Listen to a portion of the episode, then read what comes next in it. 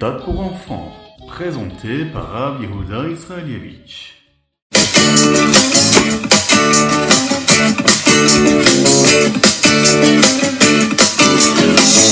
Bonjour à tous, infiniment heureux de vous retrouver pour partager avec vous le Ritati du jour. Aujourd'hui nous sommes le Gimel Hadar, Yom Shishi, le troisième jour du mois de Hadar. Et Tafshinpe Gimel, Shnatak à l'année du rassemblement. Mais nous allons aussi étudier ensemble le Chumash de demain, Yom Shabbat Kodesh, le 4 du mois de Hadar.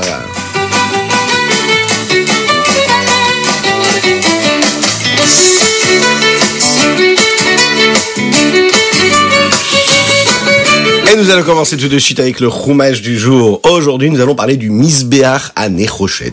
C'était le misbéar qui était à l'extérieur, qui était recouvert de cuivre. Mais à la base, il était fait de bois. Et ce bois-là était recouvert de cuivre. Et on l'utilisait pour amener les corbanotes, les sacrifices. Il fallait le faire avec du bois d'acacia.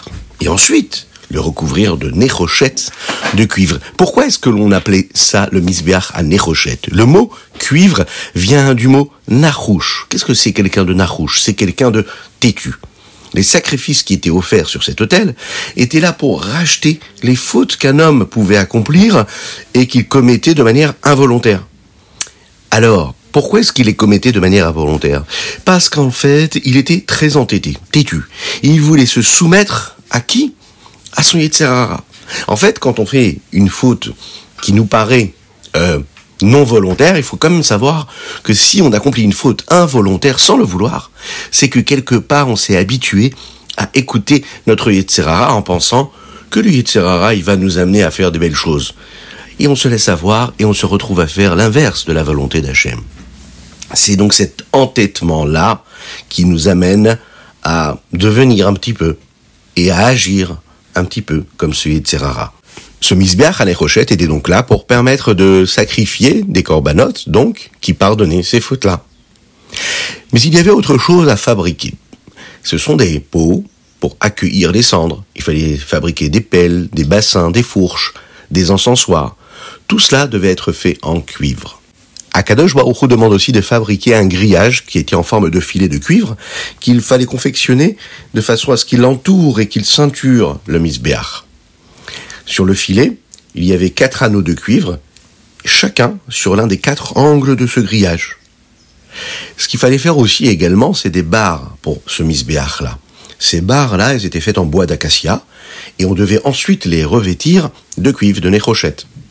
Elles devaient être insérés dans des anneaux, de sorte que les barres eh bien, seront sur les deux côtés du misbéach lorsque ce misbéach là sera transporté. Et pour finir, Akadosh demande de construire pour le misbéach une structure qui était creuse en panneaux et il fallait la remplir de terre à chaque fois que le misbéach sera mis en place. Et puis dans la dernière partie de la paracha, nous allons parler des recommandations qu'Akadosh Baruch donne à Moshe Rabbeinu, afin qu'il termine et qu'il conclue cette construction du Mishkan, qui était ce que nous appelons le Chatser. C'était une forme de barrière qui entourait le Mishkan, qui avait pour but de bien préciser, de montrer aux gens qui passaient à côté que cet endroit-là, c'était un endroit dans lequel il y aurait le Mishkan, et donc c'était un endroit qui était kadosh, qui était saint.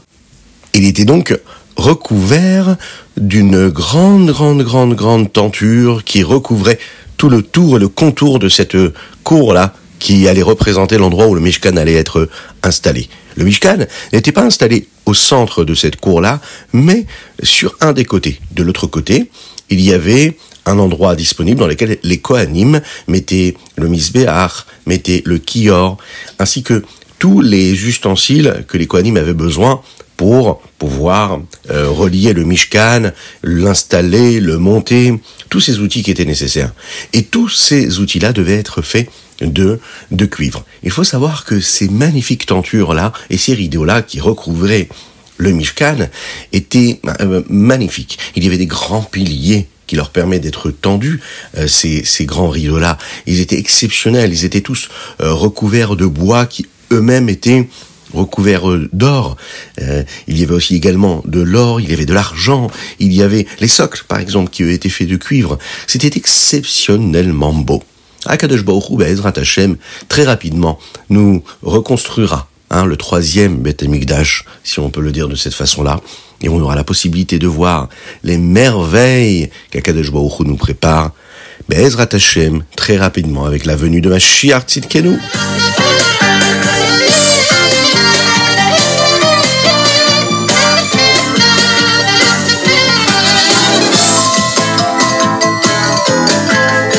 Nous passons tout de suite au Teilim du jour. Aujourd'hui, nous sommes le troisième jour du mois de Adar. Et nous étudions les chapitres Yutret jusqu'au Chavbet. C'est ce que nous allons lire. Et sur ce euh, verset-là, que nous allons lire ensemble, qui est celui-ci, Becha Batru Avotenu. Il y a d'ailleurs un très bon nigoun sur ce texte-là qui nous a été enseigné. Ce nigoun-là apparaît dans le chapitre 22, Chavbet, dans lequel on nous parle euh, du bitachon, de la confiance en Dieu que les bénis Israël, que le peuple juif a toujours eu et a toujours. Mais s'il y a un souci, eh bien on crie vers Dieu. Oui, on demande à Kadesh Baruch de nous sauver. Et on dit comment? On dit Becha Batru Avotenu.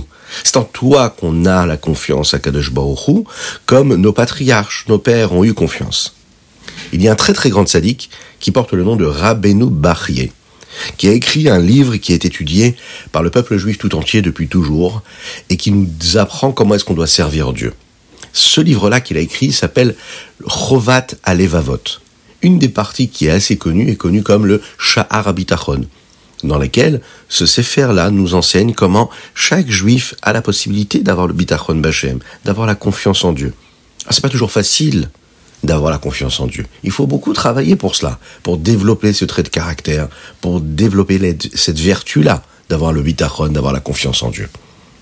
Le rabbi de Lubavitch a demandé souvent à plusieurs personnes, et à de nombreuses personnes, d'étudier cette partie-là de ce livre-là, afin qu'ils puissent se renforcer dans le bitachon, dans la confiance en Dieu, lorsqu'ils avaient des doutes dans leur vie.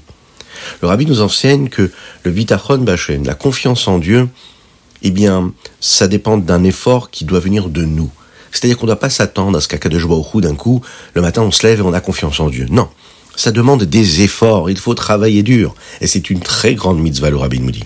Un homme qui a une bonne confiance en Dieu, c'est-à-dire qu'il est toujours serein, il n'est jamais inquiet par rapport à ce qui lui arrive, parce qu'il a confiance en Dieu, il sait qu'Akadosh Baruch il lui veut que du bien qu'il est toujours là pour le protéger. Eh bien, il peut recevoir des brachot, des bénédictions qu'il ne devait même pas recevoir normalement, qui n'étaient même pas prévues pour lui. Mais comme il a eu bitachon, comme il a eu confiance en Dieu, alors Akadosh Baruch il va lui envoyer des bénédictions encore qu'il n'imaginait même pas. Il y a encore autre chose qu'il faut savoir. Un homme qui parfois a fait des fautes, on a tous fait des avérotes, que Dieu nous en préserve, eh bien, on doit être pardonné pour ses fautes. Eh bien, le rabbi nous rappelle ici qu'un homme qui a le bitachon, qui a confiance en Dieu dans sa vie, eh bien, Kadosh Baoru lui permet de pardonner hein, toutes les fautes qu'il a pu commettre. Donc, il faut vraiment faire cet effort-là. Et puis, dans le Teilim de demain, qui sera le quatrième jour du mois de Hadar, et nous allons lire les chapitres Chav Gimel jusqu'au Chafret, dans le premier chapitre, nous parlons euh, d'un Teilim qu'on connaît bien, et on dit comme ça, Hashem Roi Lo Ersar. Akadosh Baruch lui, c'est le berger, le berger de mon troupeau. Et quand Akadosh Baruch s'occupe du troupeau, eh bien, il n'y a plus rien qui nous manquera. On connaît tous l'histoire de David Ameller qui faisait attention à chaque élément de son troupeau. Il faisait attention à chaque petit animal, que chacun puisse avoir mangé et à boire ce qu'il avait besoin. On connaît aussi euh, Moshe Rabbeinu, Moshe Rabbeinu qui se souciait aussi de chaque petit mouton, de chaque petite bête qui faisait partie de son troupeau. Eh bien, il faut savoir qu'Hachem, c'est notre berger à nous. Il se soucie de chacune et chacun d'entre nous de nous donner tout ce dont nous avons besoin. C'est ça que ça veut dire Hachem Roi Loersar. Pourquoi est-ce qu'il ne manquera rien à personne, même quand on a l'impression qu'il nous manque quelque chose? Il faut être rassuré, il faut se dire que c'est Akadosh Baruch qui s'occupe de nous. Il nous donne vraiment ce qu'on a besoin. Ah, et si parfois on a l'impression qu'on n'a pas ce dont nous avons besoin, on doit se rappeler qu'on est comme ce petit animal qui est dans le troupeau, et que son berger, il sait ce dont il a besoin. Il va lui donner à manger et à boire comme il a besoin au moment où il a besoin. Même si on a envie d'autre chose, qu'on pense qu'on voudrait avoir encore plus, ou qu'on voudrait avoir ce que l'autre il a, on doit se rappeler qu'Akadosh Baruch se soucie de chacun pour ce dont il a besoin, et pas plus.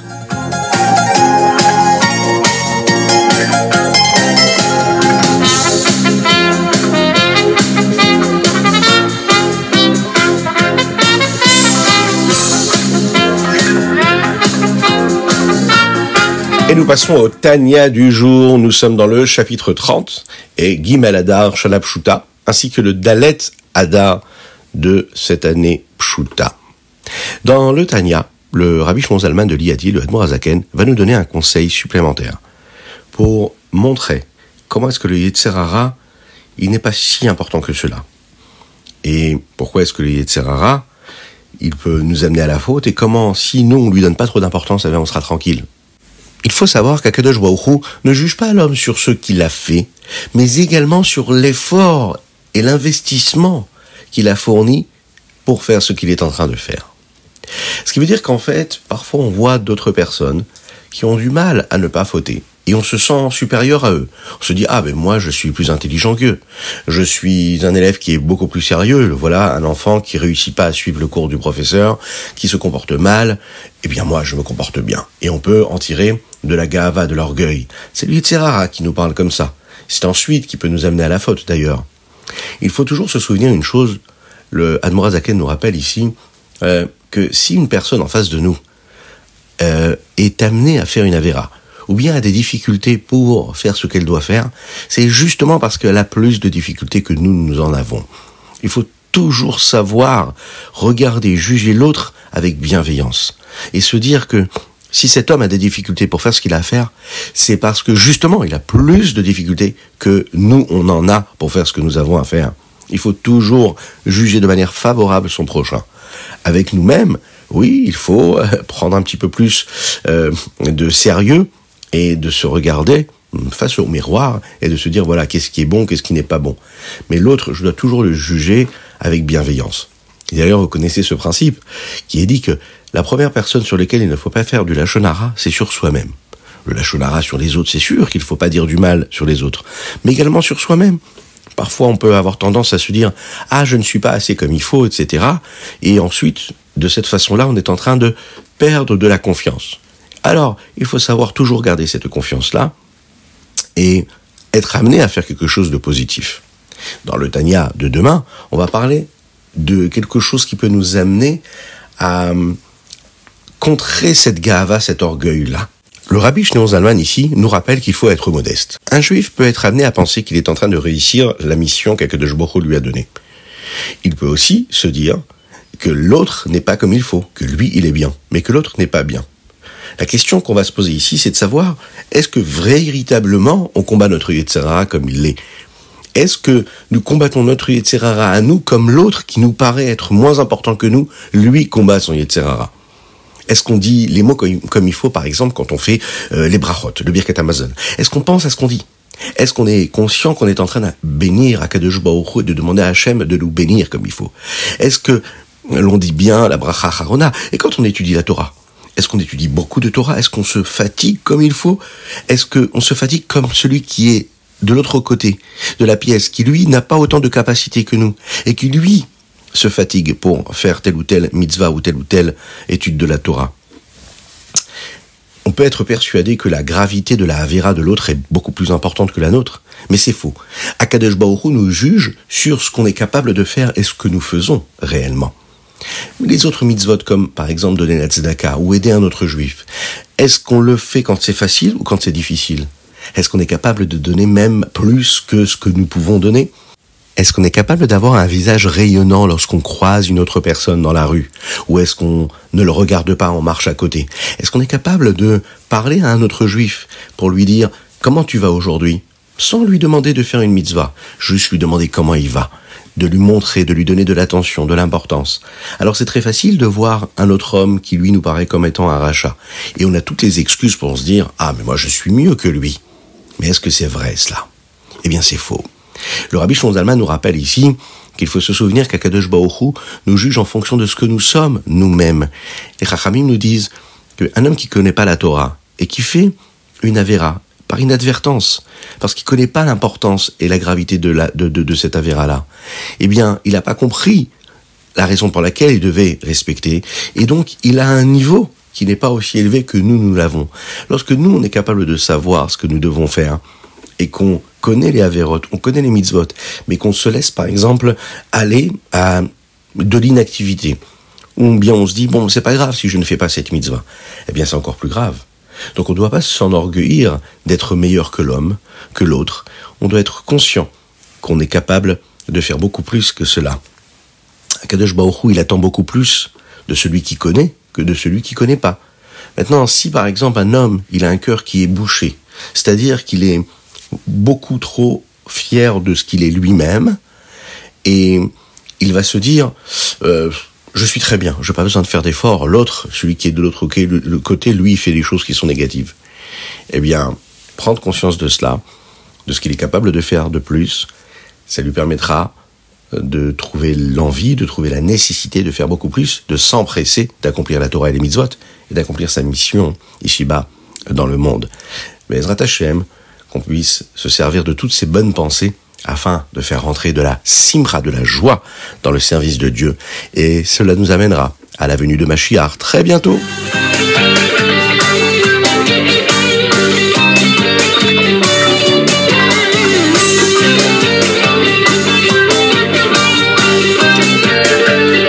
Et nous passons au Ayom Yom. Vous vous souvenez, le Ayom Yom a été écrit dans une année qui était une Shanam et Ouberet. Il y avait donc deux mois de Hadar. Donc nous allons dire les deux Ayom Yom.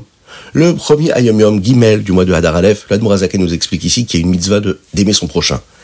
Et la mitzvah de Havat Israël, c'est également d'aimer un juif que nous n'avons jamais vu de notre vie. C'est lui qu'on doit aller chercher et aimer, on doit le ramener à la Torah. Dans le Ayom Yom du Gimel Hadar Sheni, le rabbi nous parle des deux euh, espèces de chassidim qui puissent exister. Il y a celui qui s'investit énormément dans l'étude de la Torah, et il comprend toutes les parties de la Torah et du judaïsme. Et il y a aussi d'autres personnes qui sont représentées par des hommes simples, qui ne comprennent pas tout, qui ne sont pas capables de savoir comment et pourquoi chaque mitzvah est si importante. La seule chose qu'ils savent, c'est qu'ils ont la Kabbalatol. Ils savent faire parce qu'Akadosh Baruch leur a demandé. Ils se demandent de savoir toujours comment Akadosh Baruch il les regarde et les surveille. Ils ont toujours envie de faire ce qu'Hachem leur demande, même s'ils ne comprennent pas toujours. Cela, c'est une vertu et une valeur extraordinaire qu'un juif peut avoir, même s'il ne comprend pas de faire ce qu'il a à faire. Un jour, est entré chez le Tzemar Tzedek un chassid qui faisait partie la première espèce de, de chassidim, c'est-à-dire un homme qui étudie beaucoup la Torah, qui connaissait toute la Torah. Il est rentré en Yichidut. Il connaissait toute la Gemara, il comprenait beaucoup, beaucoup de chassidut. Son cerveau était rempli de Torah et il comprenait chaque mitzvah, chaque mitzvah. Et il savait comment il fallait l'accomplir. Le Tzemar Tzedek lui a enseigné une chose, il lui a dit, bien que tu étudies bien, sache que le juif simple, il a quelque chose de plus que toi tu n'as pas. Le Tzemar Tzedek lui a dit, il faut que tu vives avec Kabbalatol. C'est-à-dire d'avoir cette pensée-là, de faire ce qu'Hachem te demande parce que Dieu te le demande. Il faut savoir qu'un homme simple peut avoir une valeur que toi tu n'as pas, parce que lui, il est capable de faire tout ce que tu lui demandes comme un homme nouveau. C'est-à-dire que réellement, se servir de ce qu'Hachem nous a donné comme occasion de servir Hachem, justement, avec Kabbalatol, c'est ce qui nous permet de nous transformer. Et donc il dit à ce chassid, si toi aussi tu te comportes de cette façon-là, tu verras que tu deviendras un homme nouveau. Dans le Hayom de demain du Dalet Adar, là le premier nous disons comme ça. Avant d'étudier un sujet profond de la Torah, en particulier lorsqu'on étudie un sujet de chassidut, il faut faire deux choses. Un, ne pas être impressionné euh, de toutes les choses matérielles qui nous entourent. Deuxième chose à laquelle il faut s'investir, c'est justement l'inverse, c'est-à-dire d'être avec beaucoup d'engouement et de s'émerveiller de tout ce qui est spirituel. Et c'est comme ça que quand on aborde une étude de Torah ou de Chassidut, eh bien, on peut être impressionné, ressentir la hauteur, la valeur et la particularité qu'il y a dans cette étude. Dans le Hayom du Dalet Adar Bet, il est dit comme ça. Lorsque le Admour Ahem Tsaï, qui était le fils du Rabbi Shneur Zalman, l'auteur du Tanya, disait lui de la Chassidoute, il y avait un silence total dans le Beth Amidrash. Mais le Beth Amidrash, dans ce silence, entendait un mot que le Admor Saï disait. Il disait Chut. Le Rabbi Rachab, Rabbi Shalom Dovber, un jour a expliqué pourquoi est-ce que le Admor Saï faisait ce bruit-là? En fait, le Admor Saï avait une capacité de concentration et il avait tellement, tellement de pensées qui traversaient son esprit lorsqu'il disait un Mahamar de Chassidut qu'il demandait à sa pensée et à son cerveau de se calmer. C'est la raison pour laquelle il disait Chut. Imaginez un petit peu cette concentration qu'il devait avoir et la quantité de connaissances qui traversaient son esprit. Voilà ce qu'on pouvait dire sur notre Ayom du jour.